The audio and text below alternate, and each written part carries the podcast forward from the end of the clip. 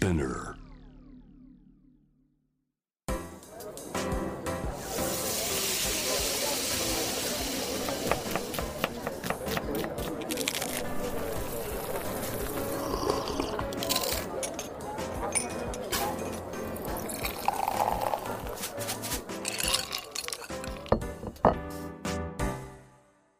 アジナ副音声Voice of Food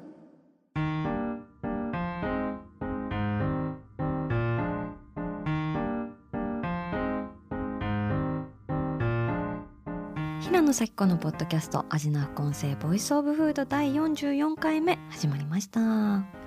この番組は365日食べ物のことしか考えていない食のしもべことフードエッセイスト平野咲子が毎回テーマに上がるフードについて熱く語り音楽のライナーノーツみたいに美術館の音声ガイドみたいに食をもっと面白く深く味わうためのトークをお届けする番組です。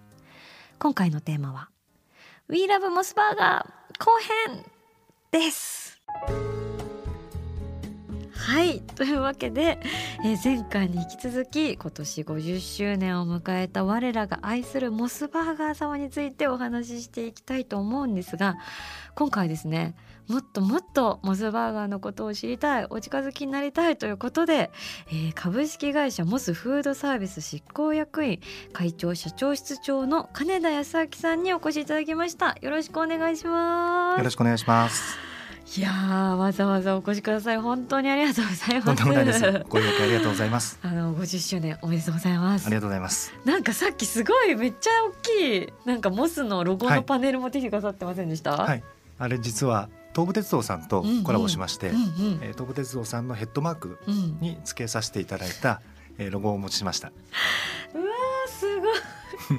超巨大なモスのそうなんです。はいロゴになってますけどこれはなんで東武鉄道さんとのコラボレーションがあったんですか？はい、あのモスバーガーの1号店がはい。東京板橋区の成増っっていうところが1号店に始まってますので、うんうん。なんか楽しいことできないかなということで東武鉄道さんにお声掛けさせていただいて、それで成モス駅が誕生したんですよね、そうなんです。私もねちょっとね成モス駅に行けなかったのはちょっと悔しいんですけど。はい。いやーでもそっか。板橋の成モス店だってもう調べたら私2.8坪からのスタートだったっていうことで。あの最初はもう立ち食いスタイルで、立ち食い？はい、あの席はありませんでした。えーもうそれは何ですか？資本の限界とかいろんなもうこれしかできないみたいな感じだったんですか、あのお金が全くやっぱりなかったので、そうなんだ、はえその創業者のその桜田聡さんっていうのは私的にはもう、はい。ワンノブレジェンドなんですけど、うん。もう一体どのような方なんですか、あの創業者桜田聡と申しまして、はい。えーもともと証券会社に、え勤めていました。はい。でその証券会社時代に、はい。えー海外赴任をロサンゼルスに行ってたんですね。でそこでトミーズといううんこの美味しいハンバーガーさんと出会って、うんうん。まあ、今のモスの原型なんですけど、はい。えーそこに魅了されて、えー日本本に戻った時に、えーぜひこの味を日本に伝えたいとということでスタートしてます。なんかあの歩みを読んでいたですね。はい。どうせ仕事をするなら感謝される仕事がしたい。はい。仲間と共に同じ目標に向かって成長できる組織を作りたいという理想に燃えて独立を決意っていうのをはい。書いてありまして、そういいうろんな語録が残ってまして、はい。あの我々もその日めくりカレンダーにして、今の言葉なんかも毎日めくって確認しています。桜田創業者のはい、日めくりカレンダー、そうなんです。これはもう外部には流通してないんですか？えー内部だけですね。うわー超貴重ですね。えーそれ見てみたいなお持ちすればよかったですね。あ ー残念悔しい。いやーでもすごいそのなんかもうあれですよね。そうやってある種のその昭和の激動の時代の中で、全く新しいハンバーガーチェーンっていうのをしかもねそれこそ外から持ってくるんじゃなくて日本初でやるっていうところにもうめちゃくちゃあのものすごい野心的な方だったんじゃないかなっていうふうに思うんですけど、うん。商品開発の際に、はい、試作品の開発メニューを必ず満腹の状態で試食するって本当なんですかあのそう伝え聞いてます。いやはり逆ですよね。そうですよね。はい、あのやっぱりお腹空いた状態で食べるとうん。何でも美味しく感じてしまいますし、まさに。それをお腹いっぱいで食べても美味しく感じられるものを提供したいと。もうすごいですね。だってめっちゃ太りそうじゃないですか。そんなことしてたらもう。そうですよね。うん。いやでも確かにその満腹の状態で食べても美味しいと感じられる商品こそが本当に美味しい食べ物であるっていうことで。いやーでも2.8粒から始まって、はい。今何店舗くらいあるんですか？今国内に約1250店そんなにあるんだ。舗 あと海外にも450店舗ありますので。450店舗、はい。アジアを中心に台湾にその中でも300店舗あるんですが、えー、台湾ってやっぱ親和性が高いんですかね。そうですね。台湾はあのちょうど今の会長の桜田、はい。えー創業者の甥なんですが、はいはい。その桜田が立ち上げて、えーもう30年経つんですが。はいはいはいあの今では日本の比率よりも人口比率よりもうん。台湾の方がお店が多いという、すごい。じゃあもう台湾の方々にとっても、はい。もう馴染みの味そうですね。もしかしたら台湾が発祥だと思ってるかもしれないです、えー、モスバーガーのこと。をそこまで。いやすごいですね。でもやっぱりハンバーガーチェーンってたくさんありますけどやっぱはい。モスバーガーならではっていうのでいうと、メニューだとどういうところがモスらしさになるんですかね？あのもともとその商品に対する考え方として、異食同源っていう考え方があって、美味しいものを食べることで、うん。えー健康になっていこうとか、あとはその出来たての美味しさを楽しんでいただきたいということであの創業来ご注文を受けてからお作りしていると。いやそう本当にやけどするほど熱いですよね。もう私海鮮かき揚げバーガーが大好きなんですけあ。どもう熱々じゃないですか、はい。もうあれ私本当に何度もう上顎の皮を持っていかれたかわからないくらい でも夢中で頬張ってます。ありがとうございます。なるほどな。でもやっぱりあとはその日本人好みの味のバーガーを作るってところですよはい。ね、、あの日本の食文化を生かした、えー商品を開発したいと。それがすごいやっぱ面白くてそのグローバルに来たものをローカルのものにこう変換していくっていうのはやっぱ食の進化の典型的な例だと思うんですけどなるほど。はいその中でねやっぱりこう照り焼きバーガーさんあれもだって今はね私たちにとってはめちゃくちゃ当たり前のもう普通に国民食みたいな感じですけどできた頃はどういう感じだったんですか？あのテレキバーガーは割と早くと言いますか、はい。創業の翌年にできた商品そうでですよね。1973年に、うん。うんえー販売したんですが、うんうん。やっぱり最初はんなんで甘いハンバーガーなんだ？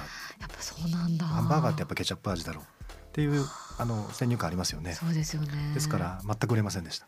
へえで広めてくれたのが、はい。あの女子高校生がその時にお客さんで通ってくれて、はい。まあ、好奇心も旺盛で気に入ってくださって。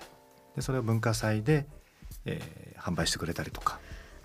すごいですね。本当ストリートカルチャーから伝わって。で本当にそれが口コミで。すごいですね。やっぱギャルはもう本当そういう固定観念にとらわれないから。新しいものを作り出すんですね。新しいものどんどん需要してカルチャーにしていっちゃうっていう、はそうなんだ。照り焼きバーガーの陰に昭和のギャルがいたんですね。そうなんです。わめっちゃいい話ですねそれそっかでも確かになんかそのモスの歩みを読んでいたらそのはい。照り焼きはその魚の照り焼きのイメージも強かったみたいな当時はっていうのを聞いて、そうなんだって思って。ブリ照りとかやっぱりそのイメージから入りますよね。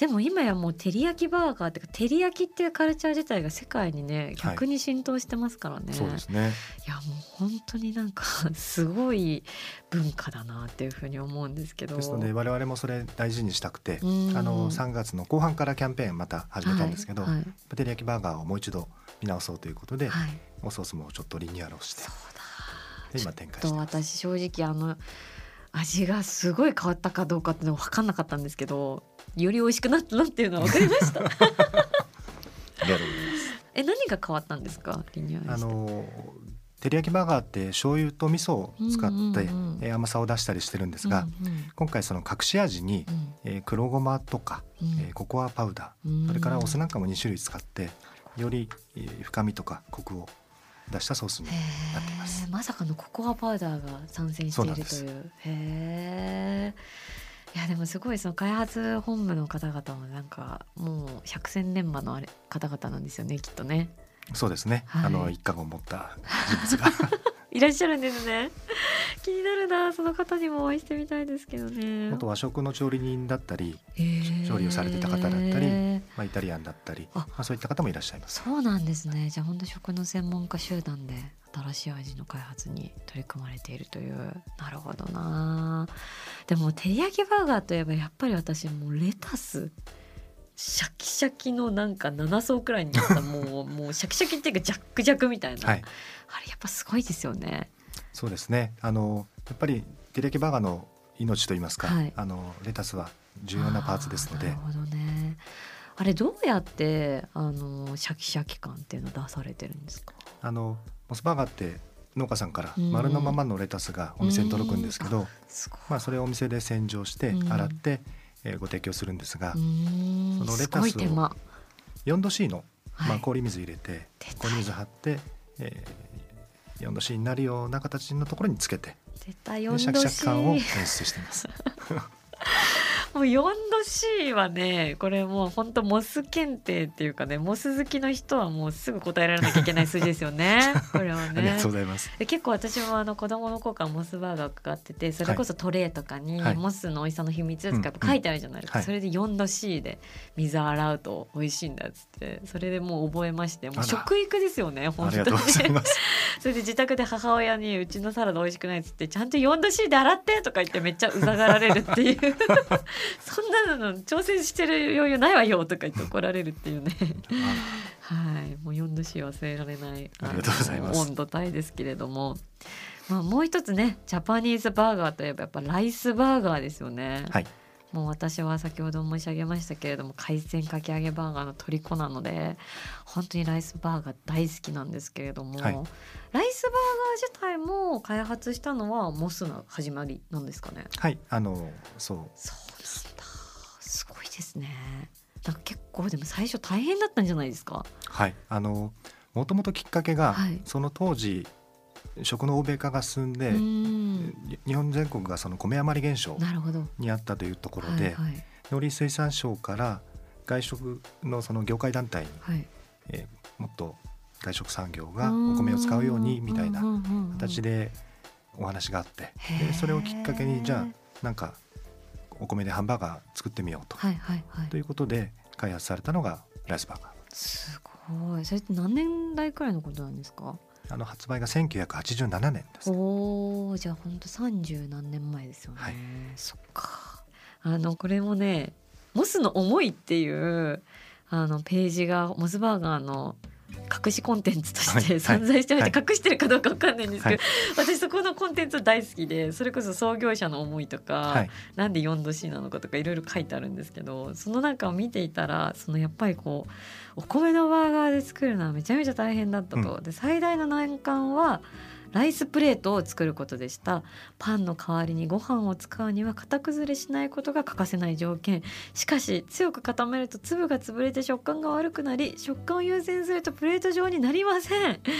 苦心の末にたどり着いたのが焼くという答えでした。そう焼きおにぎりの発想ですっていうふうに書いてあって、はい。プロジェクト X ですよねこれねこれこの当時醤油を塗りライスプレートを焼いてみると崩れにくい香ばしい美味しいって書いてあるんですけど、当時は醤油を塗ってたんですか？はい。へえ今えっとも塗ってるん今ですか、もうっすら。そうなんだ、、はい。やーそれ大変だっただろうなと思って。最初はそのライスプレートっていうあのお米で挟むって発想はなかなか出てこなかったらしくあライスコロッケをパンで挟むとか最初はそっちでずっと言ってたらしいんですね。それ絶対残んなかったですね。それで発想の転換で。いや本当すごいですよね。だって米で挟もうって思わないですもん普通。しかも米潰したら餅じゃんみたいになるところをそのギリギリのなんかこう中間を狙ってバーガーに仕上げるっていうね。でもその外側のパンじゃなくてもよくないっていうその逆転的発想というかそうやってモスバーガーさん得意ですよね。夏見バーガーもあれってレタスがバーガーの、そうですね。バンズの代わりになってるっていう、パンの代わうん、あれも結構衝撃的でしたよね。出来上がったのっていつなんですか？あれはですねスペシャリティなハンバーガーをうん。あの開発してまして、はいはい。でそこで一回作ってみた商品なんですが、はい。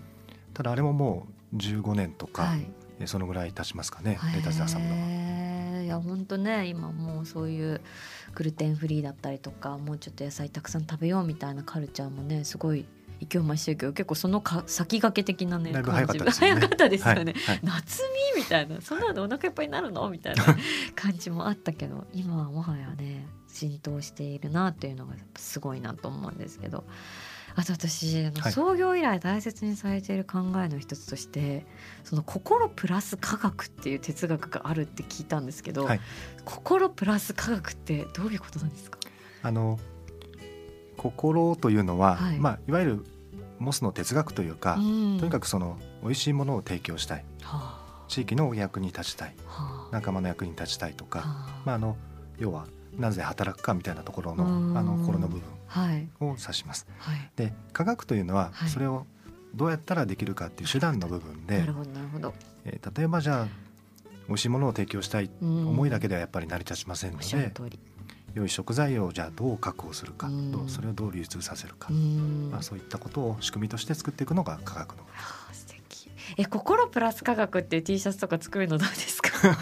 刺繍とか心プラス科学ってか。なるほど。めっちゃ可愛いと思うんですけど。今の社長もはい。その心パプラス科学をまた改めて、うん。えー大切にしていこうと取り組んでまして我々どっちかというと心の部分のが強くなりすぎちゃって、まあそうですね。科学がおろそかになったりもするので今もっと科学の部分を強化していこうという今指導を受けてますね。い。やー素晴らしいですね。確かにね気持ちだけではどうにもできない。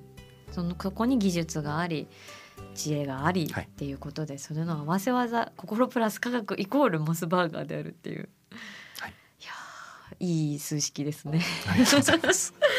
い。いい式が成り立ってらっしゃいますけれども。そんなねモスバーガーさんなんですが、えーモスバーガーを長年にわたり支えておられたモッサンというはい。公式キャラクターが、なんと3月で引退してしまったという、はい、もうそれちょっと涙が出ます 私。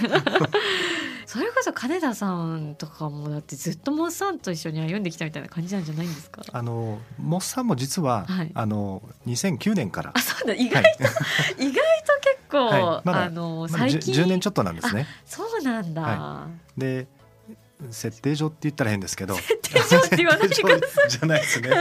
モッサン今もう50歳なんですね。あそうなんだ、はい。え年を取って50歳になったってことですか？そうです。いちご店と同じ年なんですよ。あーそっかそっか。と同じ年で。なるほどなるほど。そういうことですね、はい。じゃあいきなり現れたんですね。なん40いくつになって。もともとそのモス坊やっていうキャラクタはいーがいて、はいはいでそれが歴代の、はい。いなくなってモッサンが出て。いなくなどこ行っちゃったんですか？モース坊やは。モス坊やちょっと旅に出たんです、ね、あ旅に出たんでそはい。っか、そうですよね。旅をした方がいいですよねでそそこのモズ坊やが旅に出てる隙を狙い、はい。モッサンが、えー アラフォーの期待の星としてデビューってなんか 設定がすごいですねなんか。これちょっとしかもおっさんにかけてモッサンですね。そうですよ。ちょっとふざけてますよね。しかもこうプロフィールのところに、えー1972年板橋区生まれ本名は秘密。時には頼れる兄貴として時には無邪気なマスコットとして見事遅咲きデビューを果たしたアラフォー世代期待の星。何度かイメチャンしつつも今はなんとなくこんな感じ。えなんでここいきなりギャルになるんですか？なんでなんとなくこんな感じ？趣味は国内旅行とコスプレだそうでそんなね愛くるしいモッサンが、えーどこにあのもう帰っちゃったんですね星に？モッサンはでもあの、はい。今はあ創業のお店に、えー帰ってきました。あ。創業の店で少しゆっくりしてもらうことにします。そうなんだ。あじゃあ成増店にはモッサンはいる、はい成増店で、えーちょっと過ごしてもらうことにしました。そうなんですね。すごい。創業のお店に、はい。そうなんだ。えじゃあ成増店に行ったらモッサンのちょっとキャラクターグッズとかって見れるかもしれないですか？がどこかにいるかもしれないですね。しかもし探そう。みんな。モッサンに会いに行こうね。なるほど。そしてそのモッサンのねあのさよならの涙とともに別れあれば出会いありで新キャラクターとして、リルモスさん。リエマスへえ赤いシルクハットのリルモスですって。私ねこれあの50周年を記念して冊子がね配られたじゃないですか、はい。モスの前店で。私それ、はい。あのちゃんとゲットしにありがとうございます。お店に行って「あのすいませんもう一つください」って言ったら一つしか私できませんって言って「そりゃそうですよね」って言って「はい」って思ったんですけど ありがとうございます。そこにもねちゃんとあのリルモスの、えーキャラクターのご紹介が書いてあって。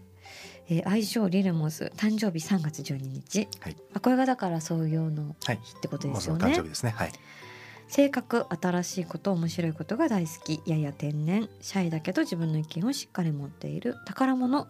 おじいちゃんからもらった。赤いシルクハット。これもしかしてもしかして。ももしかしてもしかしてですね。モス坊やさんとのご血縁、はい。そうなんだ。孫なんですね。孫なんですねすごいすごいですねもうモスの大河ドラマができますね。連綿と受け継がれてるんですね、はい。あそうなんだ。じゃあちょっともうワンピースでいうとこの麦わら帽的な感じでこう 継承されていったという。はい。そうなんだ。もう逆にそこでいくとモッサンの意外性が際立つ。よねなんで入ってきたのかなみたいな。血縁関係に。そうですね。血縁関係の中に割り込むあのおじさんっていう感じですごい気になるんですけど。そっか。でもそうやって言われるとさらにリルモスに対する愛着も湧きますね。ありがとうございます。いやでもねそうやってねこう変わり続ける50周年のモスバーガーさんなんですけれども私のですねあのフードなお友達であり大変尊敬している稲田俊介さんっていう方がいるんですけれどもね、はい。その方がねこう数年前ですかねあのモスバーガーのミートソースがはい。リニューアルされたタイミングで、はい。それを食べて多分ナツメグが減ったんじゃないかなっていう分析をされてたんですけどそそのシーンを今日はちょっと確かに来たんですけど実際そこは変わったんですか？えっとですね夏メグのはい。外皮の部分はい。を、まあ、メースという部分なんですが、そこを若干もう本当にわからないぐらいのはい。比率減らしてます。で中のナツメグの部分は減らしてないんですけど、そうなんだ。えじゃあその若干の美さに反応したんですかねその人はね。だからとんでもないですよね。あの食べ比べてもわからないかもしれないです普通の人は。そうなんだ、はえちょっとすごいです。怖いですね。そんなお客さんも。びっくりしました。そんな方もいるんだっていうね。そうなんだ。じゃあちょっとナツメグが減ってあとなんか少し減らしたものってあるんですか、あと黒胡椒も少し減らしたりとなるほか、ど香辛料系を少し抑えめにして、あーじゃあちょっとだけそのまあこう尖った部分をはい。少し丸くして、はい。さらにまろやかに食べやすくはい。美味しくっていう風な、はなるほどね。ちょっと稲田さんに報告しておきます。よろしくお願いします。はい、えちなみになんですけど、はい。あの金田さんのお好きなメニューって何なんですか？私はモスチーズバーガーが好き。で、モスチーズバーガーか、なんでですか？やっぱりミートソース好きなんですよね。やっぱそうですね。出来たてのものを食べると、はい。そのトマトの冷たい感じとミートソースの温かい感じ、はい。バンズの厚さパティの厚さその一口目が本当にいろんな温度帯も感じられますし味のバランスを感じられるのが好きで。もうガストロノミーの領域ですね。そのいろんな温度帯を味わうっていうのがね なるほどな。いや私モスバーガーもちろん好きで食べるんですけどちょっと前回トップ5紹介しまして、はい。実はモスバーガー入ってないんですよ。なんと。なんと本当に申し訳ないんですけどなんでかっていうと、はい。もう超個人的思考で申し訳ないんですけど、はい。私生の厚切りのトマトちょっと苦手なんですよ なるほど。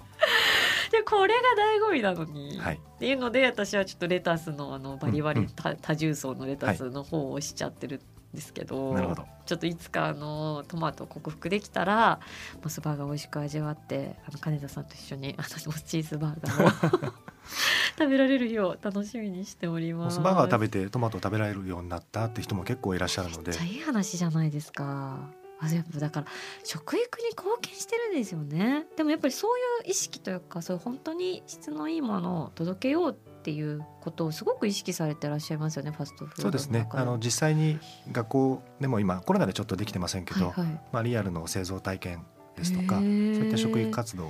えそれどういうことですか？学校でリアルな製造体験っていうのは、あの学校の授業を使わせていただいて、はい。はいまあ、2時間ぐらいではい。座学とはい。あとは照り焼きバーガー作りっていうのをやらせていただいてるんですね。参加したいえじゃあそれもレタスから用意して丸ごとでそれ4度でやって、パリパリになったよみたいなところから。そうですね。えー。であとはそのレタスもその外側の部分とはい。芯の部分と味がやっぱり違いますので、まあ、それの食べ比べをしてもらったりとか。すごい素敵。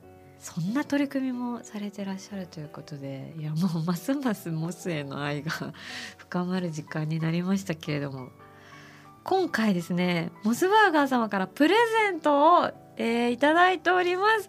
3名の方に、えーモスセットモスバーガーのノートとあと、えー50周年記念のステッカーとあとこれ何ですか？それ東武鉄道さんとコラボしましはい。た記念切符です。へえ記念切符。えこれもしかして成増駅って書いてるってこと？書いてありますね。あすごーい成増駅って書いてある切符ですめちゃくちゃ貴重な品ありがとうございますこれをなんとね番組お聞きの方から3名様にお届けするということで皆さんのお好きなモスメニューをメッセージに添えて味な副音声のインスタグラムチェックしてそちらからメッセージをお送りくださいいや今回はね「We Love モスバーガー」後編ということでお送りさせていただきましたがもう本当にありがとうございましたとんでもないです。ありがとうございました。あのまあ50周年迎えまして、はい、今後も楽しいことワクワクすることを行っていきたいなと思いますので、はい。これからもよろしくお願いしますということですね。こちらこそよろしくお願いしますですよ。もうみんなこれ聞いたらねもうモス駆け込んじゃいますよねはいというわけで、はい、新しいあのリルモスもねあのお店にいると思うんで皆さんぜひぜひこれからもニューな50周年なモスバーガーを、えー、めでていきたいなというふうに思います。味な副音声ボイスオブフード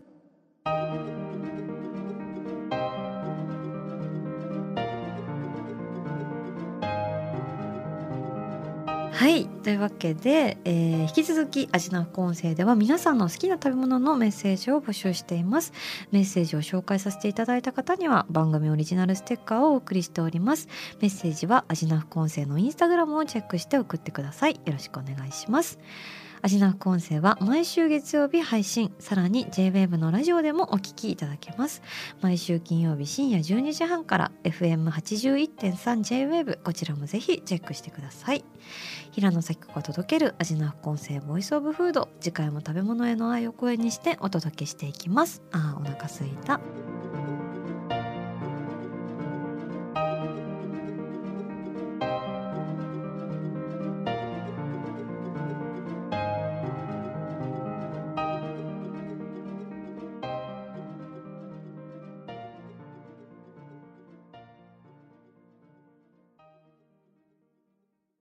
ここでスピナーからのお知らせです。